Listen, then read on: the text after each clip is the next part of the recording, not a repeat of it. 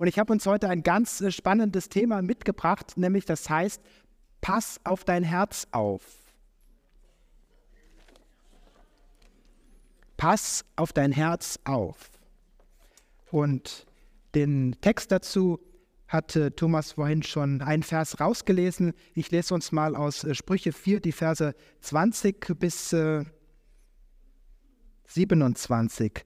Da heißt es, mein Sohn, achte auf das, was ich dir sage. Höre meinen Worten gut zu. Vergiss sie nicht, sondern bewahre sie tief in deinem Herzen, denn sie schenken jedem, der ihren Sinn versteht, Leben und Gesundheit.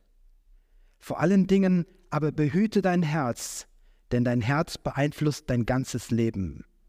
Lüge nicht und vermeide jede Form von Betrug.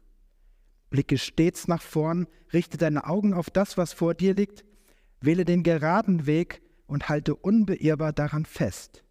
Welche nicht, weiche nicht von diesem Weg ab und folge nicht dem Bösen. Ein sehr bekannter Vers, bei Luther heißt es, bewahre dein Herz mit allem Fleiß, denn daraus quillt das Leben. Ich habe daraus gemacht, pass auf dein Herz auf. Und ähm, man könnte diesen Spruch eigentlich auch nennen, folge deinem Herzen, oder?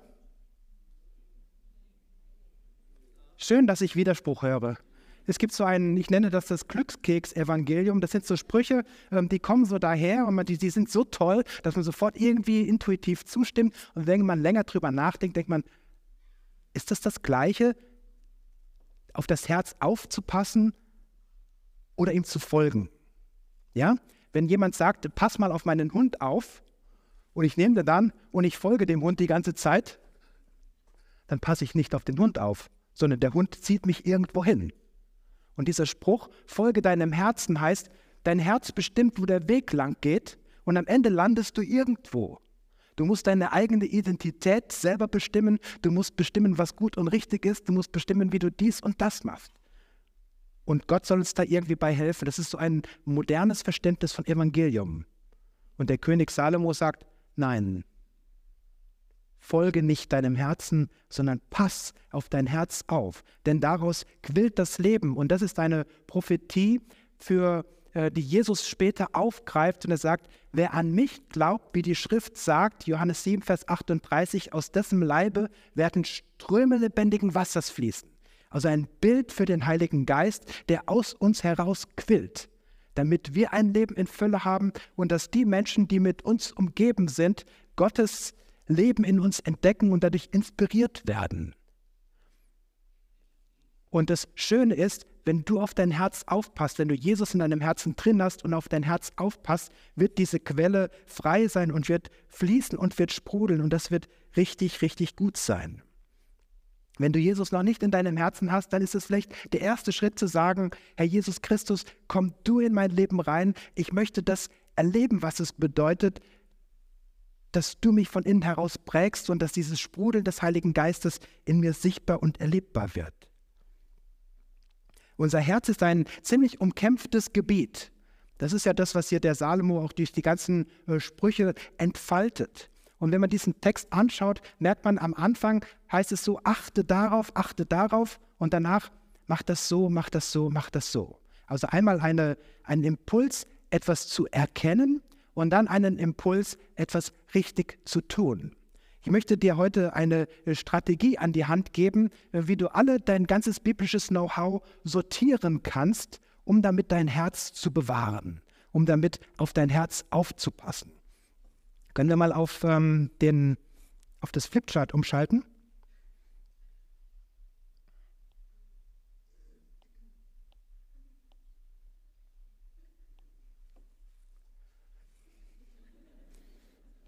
Sagt Bescheid, sobald es gepasst hat, genau. Und zwar geht es einmal darum, etwas über sich zu erkennen.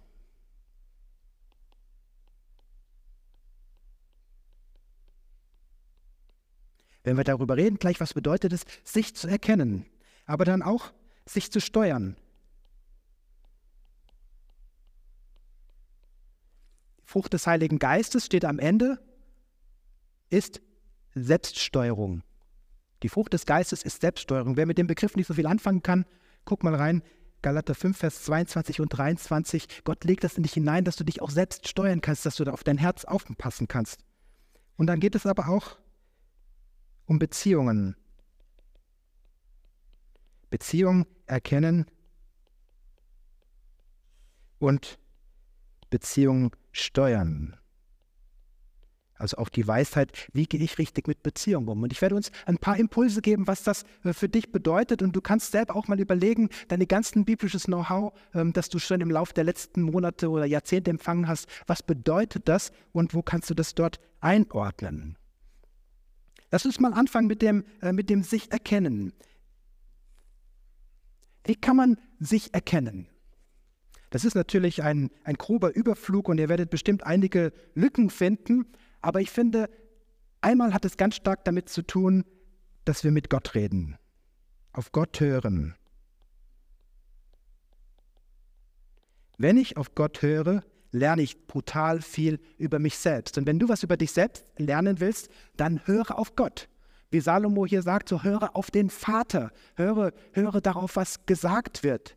Und für dich ist es die Botschaft, für mich ist es die Botschaft, höre auf Jesus, höre auf den Heiligen Geist, höre auf das Wort Gottes, was da steht und äh, was da zu dir gesagt wird. Und mir ist beim Bibellesen aufgefallen, übrigens, ich lese gerne in der Bibel ähm, immer im, im, Alten Testament, in den Geschichtsbüchern, dann bei den Propheten und ähm, in den Psalmen und so weiter, Weisheitsliteratur und im Neuen Testament. Und da kriegt man ganz spannende Impulse, wie Gott redet. Und vor kurzem bin ich im Buch Josua, das heißt, da bin ich noch über eine Stelle gestolpert, nämlich in Josua 13, Vers 1 sagt Gott zu Josua, als Josua sei alt geworden war, sagte der Herr zu ihm, du wirst alt und es gibt noch sehr viel Land, das erobert werden muss. Es gibt noch sehr viel Land, das erobert werden muss. Josua hat mit irdischen Waffen um ein irdisches Land gekämpft. Wir kämpfen mit geistlichen Waffen um ein geistliches Land um das jetzt mal gesprochen, auf dein Herz. Es gibt noch sehr viel Land einzunehmen. Da gibt es noch Stellen in meinem Herzen und es gibt noch Stellen in deinem Herzen, die haben wir Jesus schon zugesagt, aber die sind noch nicht wirklich eingenommen. Ja, wir haben gerade Zeugnis gehört von Taufe. Taufe ist so ähm, das biblische Bild, die Befreiung aus Ägypten. Und da geht man rein in das gelobte Land und dann wird Jericho besiegt und dann wird Ai besiegt und dies und das. Und dann kommt eine ganze Liste mit 10, 20, 30 Königen, die alle besiegt wurden. Und danach kommt, es ist aber noch viel übrig geblieben. Und ich möchte ähm, dir heute diesen Impuls mitgeben. Pass auf dein Herz auf und achte mal auf die Gebiete von deinem Herzen, die noch nicht erobert worden sind biblisch gesprochen, die noch nicht erlöst worden sind. Da ist so manches noch nicht so, wie es sein könnte, wie der Herr sich das wünscht, sind da einige Stellen. Da könnten wir jetzt tief ins Buch Josua eintauchen. Zum Beispiel am Anfang wird ja Jericho erobert und sie sollen alles Geld abgeben. Danach erobern sie Ai und sie dürfen alles behalten. Was bedeutet das? Das bedeutet, Jericho war die Erstlings Gabe, die sie abgeben sollten. Das ist ein Bild für den Zehnten. Ja, die haben einen riesen Ärger gekriegt, weil sie ihren Zehnten nicht gegeben haben. Ich habe jetzt festgestellt, ich habe so meine Bank umgezogen, dass ich aus Versehen, wirklich aus Versehen, ähm, jetzt zwei Monate lang an zwei Gemeinden bezahlt habe. Ich dachte gestern so, oh why? Und Gott sagt, warum? Doppelter Segen. Ist doch kein Problem. Ja, und vielleicht ist es ein Punkt, wo Gott dich anspricht und sagt, guck mal, das ist so ein kleiner Punkt, ich möchte dich total segnen und denk mal drüber nach und äh, vielleicht entdeckst du da, äh, was Gott mit dir tun kann. Also, du kannst Gott die Frage stellen, wenn du, wer, wer von euch mag schnelle Gebetserhörungen? Darf ich mal kurz Handzeichen sehen? Dann frage Gott einmal, Herr, gibt es irgendeine Stelle in meinem Leben, wo du sagst, da könnte ich noch Land einnehmen? Ich habe das mal gemacht waren im Urlaub auf äh, Kuba gewesen vor vielen Jahren und hab, wollte tiefer noch in Gottes Vollmacht reinkommen, habe gesagt, Gott, gibt es irgendwas, wo ich noch, was ich dir noch hinlegen kann? Gibt es irgendeine Sünde in meinem Leben? Es machte kling. Ich so, oh wei. Ähm, und es, es hatte etwas mit unserer Ehe zu tun, es hatte etwas mit Sexualität zu tun. Und ich habe dann den Herrn um Vergebung gebeten. Und dann sagt er so, und jetzt äh, sag es doch deiner Frau. Sag ich, ist nicht dein Ernst. Sagt er, doch. Bin ich hingegangen, habe es gesagt, sage, Herr, gibt es noch irgendwas? Kling! war wieder ein ähnliches Thema. Ich wieder, Herr, bitte um Vergebung. Und dann und sage es seiner Frau, ich sage, nicht, nicht schon wieder. Aber wenn ich heute zurückblicke, es war nicht der schönste Tag in meinem Leben, aber es war ein Tag der Befreiung. Und dann bete mal dieses Gebet, Herr, gibt es noch Land in meinem Leben, das noch nicht eingenommen ist? Nicht um mich zu quälen, nicht aus irgendeiner Gesetzlichkeit heraus, sondern es geht um Freiheit. Es geht darum, dass, das, dass die Quelle des Heiligen Geistes in dir unbekümmert fließt. Übrigens, Josua hatte vergessen, Gaza einzunehmen. 85 Generationen später, heute gibt es da immer noch Ärger. Ich möchte nicht sagen, dass da jetzt ein direkter geschichtlicher Zusammenhang entsteht. Ich möchte es nur auf uns übertragen. Das Land, das du nicht einnimmst, wird dir immer wieder in deinem Leben Herausforderungen und Probleme bereiten. Also wie gut ist es, Jesus kennenzulernen, ihm nachzufolgen und auf Gott zu hören.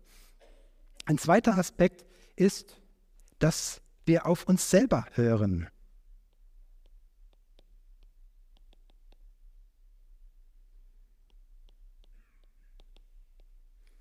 Auf sich selber zu achten.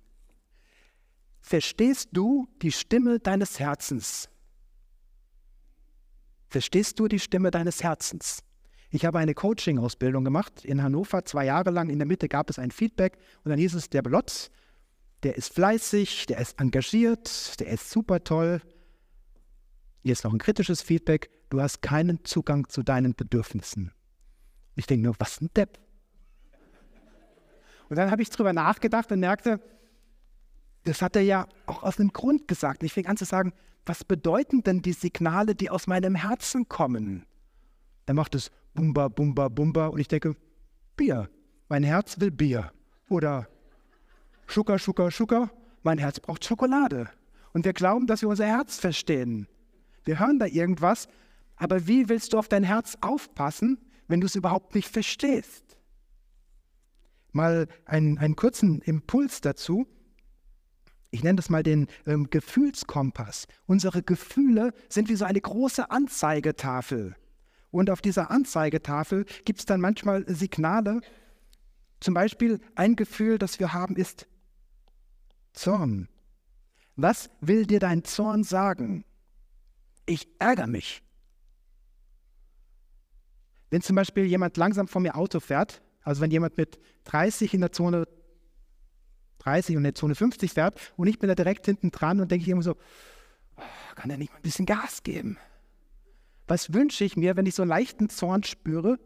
Ich wünsche mir Veränderung. Ich will, dass sich etwas verändert.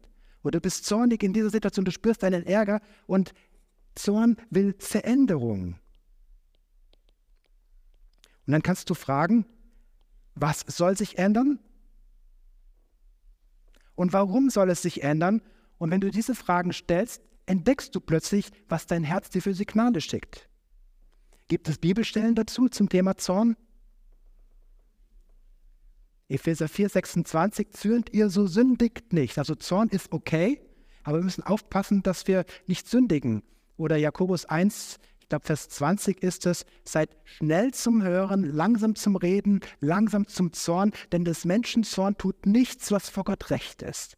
Also den Zorn zu erkennen und ihn zu verstehen, aber auch zu wissen, Achtung, die Empfehlungen, die er mir gibt, sind oft nicht von Liebe und Wahrheit geprägt, sondern kommen erstmal aus dem Herzen, wen es interessiert. Wir hatten hier schon vergangene Predigten, wie man da vielleicht sich auch irritieren kann.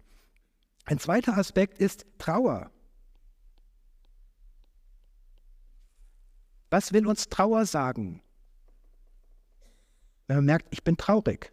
Wenn jemand gestorben ist, wir hatten es ja vorhin von dem Todesfall ist es sehr offensichtlich, dass da Trauer ist. Aber es gibt auch Traurigkeiten, die wir nicht so schnell einordnen können. Wenn wir traurig sind, dann wird Verlust angezeigt. Ich bin traurig, weil ich was verloren habe. Da sagt mir jemand irgendwas ab und plötzlich merke ich, ich habe so ein Gefühl von Traurigkeit in mir. Warum? Weil ich mich gefreut hatte, dass da was ist und plötzlich ist es weg und ich merke, dass da Trauer ist. Was sagt die Bibel über Trauer? Über Traurigkeit? Johannes 16,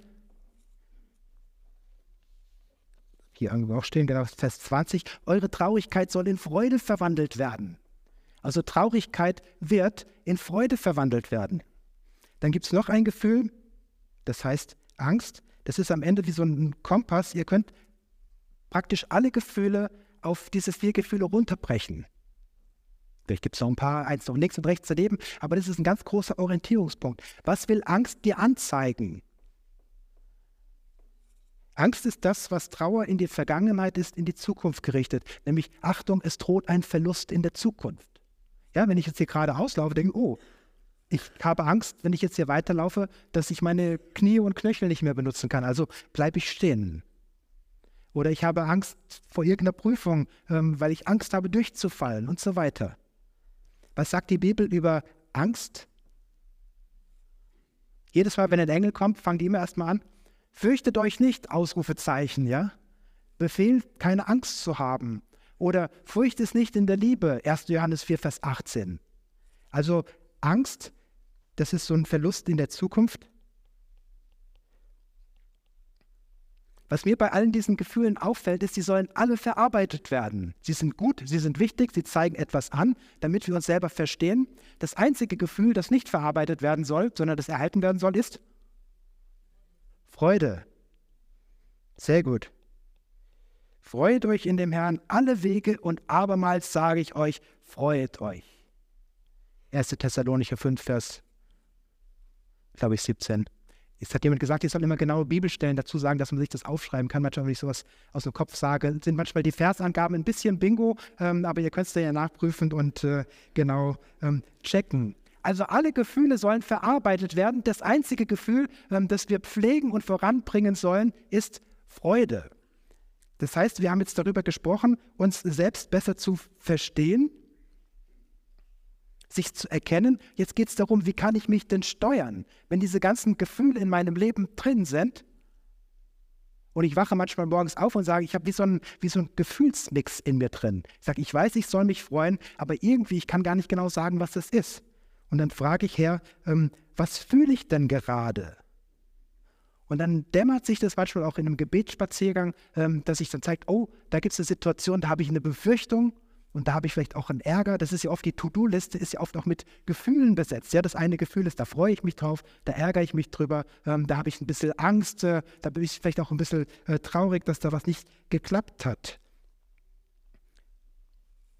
Was können wir eigentlich steuern? Auf was hast du in deinem Leben Einfluss? Wir versuchen ja so unfassbar viel zu beeinflussen, aber es gibt tatsächlich nur drei Dinge, die du beeinflussen kannst. Das ist einmal dein Denken, das ist dein Fühlen und es ist dein, ich schreibe es ein bisschen kürzer, dein Handeln, dein Tun. Das sind die drei einzigen Sachen in deinem Leben, auf die du wirklich Einfluss hast. Und wie cool ist es, wenn du betest, um dich zu steuern, um auf dein Herz aufzupassen, zu wissen, ich habe auf diese drei Sachen Einfluss. Ich kann bestimmen, was ich denke, ich kann bestimmen, was ich fühle und ich kann bestimmen, was ich tue. Und manchmal ähm, hat man nicht so einen direkten Einfluss auf das eine, dann kann man ja über das andere gehen. Wenn du sagst, ich will gerne Freude haben, was ist das Geheimnis, um in die Freude zu kommen? Was ist so die biblische Strategie, um in die Freude zu kommen? Lobpreis, Dank, perfekt, ist alles da. Einfach Lobpreis, anfangen, Gott zu loben, in seine Gegenwart einzutauchen, dankbar zu sein. Ich habe mal an Weihnachten gesessen, die Kinder waren alle im Bett, es war alles perfekt gewesen und plötzlich, plötzlich habe ich so ein ganz schweres Gefühl. Ich denke, was ist das denn? Und ich sage, das akzeptiere ich jetzt nicht. Ich will zurück in die Freude und ich habe dann eine Dankbombe gemacht. Ich habe mein Tagebuch genommen und habe so viele Dankanliegen reingeschrieben, bis ich überhaupt nicht mehr wusste, warum ich mich geärgert hatte. Ja, mach das einfach mal. Das ist eine Strategie, um auf das eigene äh, Fühlen und Denken und Handeln Einfluss zu nehmen. Und du hast die Verantwortung dafür. Niemand anders wird das für dich tun. Wenn du blöde Gefühle hast, du bist verantwortlich für deine Gefühle, du bist verantwortlich für deine Gedanken und du bist verantwortlich für alles, was du tust. Du kannst nicht beeinflussen, was der andere denkt, fühlt und handelt. Da können wir nur Empfehlungen geben. Und die werden manchmal nicht angenommen. Aber du bist verantwortlich für das, was du tust. Und das ist ein ganz großes Vorrecht, ähm, dass Gott uns hier nicht nur die Verantwortung gibt, sondern er gibt uns auch alles an die Hand, was wir dazu brauchen. Und es kann sein, dass du in Situationen kommst und sagst, ja, äh, ich habe jetzt hier ein Gefühl von Ärger oder Traurigkeit in mir und ich krieg's einfach nicht selber weg. Wisst ihr, was das ist? Das ist ein Hinweis darauf, dass du es nicht selber wegkriegst.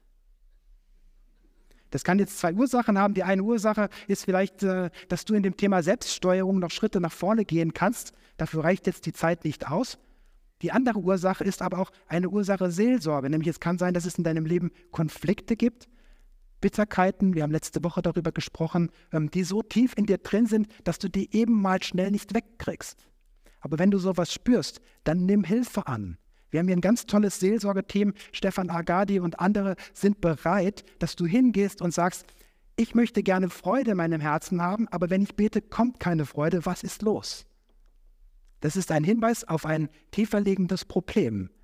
Und lass das nicht einfach vorbeiziehen, weil du musst auf dein Herz aufpassen. Du bist verantwortlich dafür, dass in deinem Herzen Freude ist. Und vielleicht organisierst du dir so viel Stress und Traurigkeit, dass das nicht möglich ist. Dann nimm heute diesen Tag und sage, ich nehme mein Herz ein. Wir werden gleich im Anschluss an die Predigt hier vorne so eine Gebetszeit haben und jeder, der sagt, ich habe so einen Punkt in meinem Herzen, den ich neu einnehmen will, auf den ich neu aufpassen möchte, dann kannst du gleich im Anschluss an die Predigt nach vorne kommen keine Ahnung, vielleicht steht dann einer da, vielleicht stehen auch äh, mehr da, dann können wir auch füreinander beten und sagen, Herr, ich segne dich in dem Weg, den du gehst, damit du das Land einnimmst, das Gott für dich vorbereitet hat. Und das sind ganz geniale Schritte, wenn wir uns selber steuern. Der Salomo sagt hier auch, blicke stets nach vorn, richte deine Augen auf das, was vor dir liegt, wähle den geraden Weg und halte unbeirrbar daran fest. Also wir sollen unser Leben nach vorne leben. Wir dürfen gerne aus der Vergangenheit lernen, aber gelebt wird nach vorne, auf einem geraden Weg. Und zwar nicht, ich folge meinem Herzen, sondern ich passe mein Herz ab. Ich passe auf mein Herz auf. Und das ist auch ähm, ein Punkt vielleicht auch für alle die, die noch nicht verheiratet sind. Und aber sagen, ich kann mir das vorstellen. Ich habe mir früher immer gesagt, wer wird die Frau sein, die ich mal heirate? Und mein Herz hat da regelmäßig Ideen produziert. Oder ich habe Anfragen bekommen. Ich habe ja letzte Woche erzählt, dass ich dann in meinem Jugendkreis Buße getan hatte, nachdem ich so stolz gewesen bin. Und das hat einige Mädels so sehr beeindruckt, dass sie dachten, ich glaube, das ist jetzt der Mann, den ich heiraten will. Und ich dachte dann so, die hatten ja alle auch was für sich. Aber meine Frage war, Herr, was ist dein Weg? Was ist der Weg, den ich gehen soll? Und da muss man tatsächlich auf dem Weg oft Nein sagen. Don't settle down with second best, hat mir mal jemand gesagt, bis man dann bei der richtigen landet. Und als ich dann Anke kennenlernte, habe ich auch diese Frage, ist sie denn die richtige? Und irgendwann, ich war mit einem Freund im Urlaub, mitten in der Nacht kam so wie so eine Stimme, die kannst du heiraten. Dann dachte ich so, Dankeschön. Aber folge nicht nur deinem Herz, dein Herz produziert unter Umständen irgendwelche Ideen, die schon irgendwie okay sind, aber sie sind nicht, sie sind nicht vom Herrn geführt. Und wie genial ist es, dass wir da den geraden Weg mit Gott gehen dürfen. Wenn wir auf den Punkt äh, Beziehungswahrnehmung schauen, was können wir dort tun? Es ist wieder genau das Gleiche. Du kannst auf den Herrn hören. Geh doch mal mit Gott Beziehungen durch, die du hast. Und ähm, nicht, das soll nicht defizitorientiert sein, sondern freu dich an den guten Beziehungen, die du hast. Ja, Sal nicht Salomo, Josu hatte jede Menge Land eingenommen. Freu dich an den guten Beziehungen, die du hast. Freu dich an allem, wo du Land eingenommen hast und preise Gott dafür. Und dann schau aber auch mal auf die Beziehung, wo du sagst, also wenn ich noch eine Mondrakete hätte, dann würde ich doch schon ein paar Tickets verteilen können. Und dass mal jemand auf den Mond geschossen wird. Ich habe mal einen interessanten Satz gehört, Menschen, die dich irritieren und ärgern, bringen dich mit Themen in Kontakt, mit denen du nicht fertig bist. Das bedeutet, wenn du dich über jemanden ärgerst, kannst du dich fragen, warum ärgere ich mich? Was will ich ändern? Was bewegt mich darin? Und auf einmal ist es ein Lernprozess, wo Gott etwas in mir freisetzt und etwas voranbringt. Und wie, wie cool und genial ist das? Wir reden ja mittwochs über das Thema Finde dein göttliches Profil. Und ich bin total dankbar für alle, die dabei sind und sich mit auf diese Reise machen, weil da wirst du entdecken, was Gott mit dir vorhat. Und wir haben unterschiedliche Stile. Mir ist zum Beispiel aufgefallen, ich bin relativ schnell. Valentina, jetzt bin ich gerade sehr langsam, schön. Und ich ärgere mich immer wieder mal über Menschen, die langsamer sind als ich. Aber das bringt mich mit dem Thema in Kontakt, was ist eigentlich die richtige Geschwindigkeit? Und dann habe ich eine Frau in meiner alten Gemeinde kennengelernt, die war schneller als ich. Das heißt, die ruft morgens an, könnte das mal in der Gemeindeleitung besprechen, sage ich, kein Problem. Und die ruft mittags an und fragt, was habt ihr beschlossen? Ich sage, wir haben noch gar nichts beschlossen. Und mir ist aufgefallen, Leute, die schneller sind als ich, ärgern mich noch mehr als die, die langsamer sind als ich. Und achte mal darauf, ähm, was ist eigentlich, hast du Frieden mit Lebensgeschwindigkeit? Das ist so ein Beispiel. Ähm, vielleicht geht es bei dir um ein komplett anderes Thema. Aber höre mal auf Gott und rede mit ihm über Beziehungen. Das ist etwas ganz äh, Fantastisches. Und dann höre aber auch auf dich selbst. Was sind deine Wünsche für Beziehungen? Möchtest du gute Freundschaften haben? Es gibt vor allem Männer, die kommen in ein gewisses Alter und haben keine Freunde mehr. Höre mal auf dein Herz, ob das für dich okay ist. Oder hast du einen tiefen Wunsch in deinem Herzen, sagst, eigentlich hätte ich gerne einen Freund, mit dem ich über alles reden kann, in dem ich tief reingehen kann. Das ist eine Beziehungserkenntnis. Pass auf dein Herz auf, dass du nicht in eine Einsamkeit reinrutscht. Und wenn du das für dich erkannt hast, kann man natürlich die Frage stellen, ähm, wie kann ich das steuern? Wie kann ich Beziehungen auch anvisieren? Wie kann ich darauf zugehen? Und ihr merkt, wir kommen in ein Gebiet rein, ähm, das uns herausfordert. Und vielleicht sagst du, wow, ähm, Beziehungserkenntnis fällt mir gar nicht so leicht. Und Beziehungen zu steuern ist, ist für mich ganz schwierig. Dann ist es auch ein Punkt, wenn du möchtest, komm gleich nach vorne, lass für dich beten, dass du dieses Land einnehmen kannst. Und der abschließende Punkt ist, wie können wir Beziehungen steuern? Wie kannst du Beziehungen steuern? Wir haben ja gerade gesagt, eigentlich kann man nur sich selber steuern. Aber Jesus sagt zum Beispiel, liebe deine Feinde, segne die dich fluchen. Das heißt, wenn du anfängst, jemanden zu segnen, mit dem du nicht gut auskommst, wird sich die Beziehung positiv verändern. Ich habe im Internet irgendwas unvorsichtig angeklickt und habe dann monatelang solche Abzockbriefe gekriegt. Ich weiß nicht, ob es jemand schon mal hatte. Dann werden irgendwie Gelder gefordert und das hat, mich, hat mir sehr viel Angst bereitet. Und ich dachte, was für, was für ein blöde, gemeine Menschen sowas machen. Und dann bin ich irgendwann nach Monaten auf die Idee gekommen, ich fange einfach an, den zu segnen. Ja, da schickt mir einer Briefe und fordert von mir Geld. Ich sage, Herr Jesus, segne diesen Menschen. Ich werde ihm keinen Cent bezahlen, ich werde ihn einfach segnen. Und mein Blick hat sich verändert und durch Segnung ist etwas frei geworden und ich merke, ähm, dass das etwas super Geniales ist. Ingolf Elsel war vor einiger Zeit hier gewesen und zu einem Seminar, ich habe den auch mal gehört, und er sagte, wenn ich in der Gemeinde bin und es kommt jemand zu und pustet sich so von mir auf und ich merke, gleich kommt Kritik, sagte, ich lege erstmal eine Teppich hin und sage, egal was du sagst, ich habe dir alles vergeben. Das, das, macht Beziehungen total einfach, wenn du erstmal mit so einem, mit so einer Vergebungsflatrate ankommst. Du wirst gleich irgendwelche Gemeinheiten sagen über dies oder das, aber egal was du sagst, ich habe dir alles vergeben. Das wird deine Beziehungen sehr positiv beeinflussen weil wir erleben, dass ich auch, ähm, dass wir doch eine gewisse Verletzbarkeit haben. Ich weiß nicht, ob dir das so geht, eine Verletzbarkeit. Und das ist ähm, ein abschließender Punkt, den ich setzen möchte. Was passiert eigentlich, wenn, wenn wir verletzt sind? Ich habe mit einem Freund eine Diskussion geführt, wir haben einen Spaziergang gemacht und haben diskutiert so ein bisschen, wer mehr Ahnung von Gemeindebau hat äh, und wie man mit Jesus richtig lebt und äh, so ein bisschen hin und her. Und dann kamen wir zu ihm nach Hause und seine Frau hatte ein Andachtsbuch von Open Doors.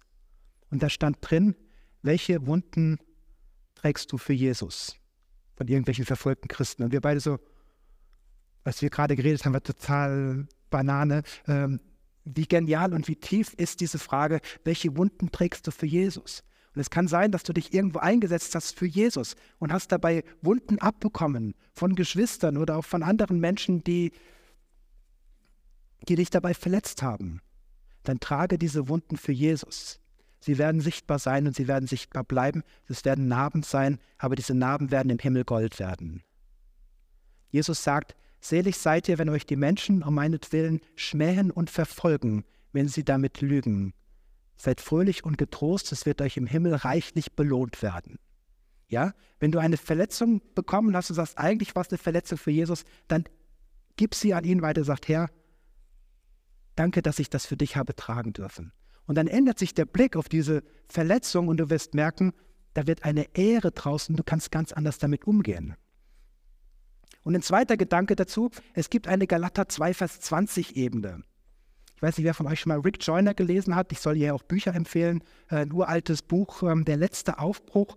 Ähm, ähm, das ist ein bisschen wie Herr der Ringe, kommt es mir vor, aber er sagt, im geistlichen Kampf gibt es eine Ebene, das ist die Galater 2, Vers 20 Ebene. Da heißt es, nicht ich lebe, sondern Christus lebt in mir.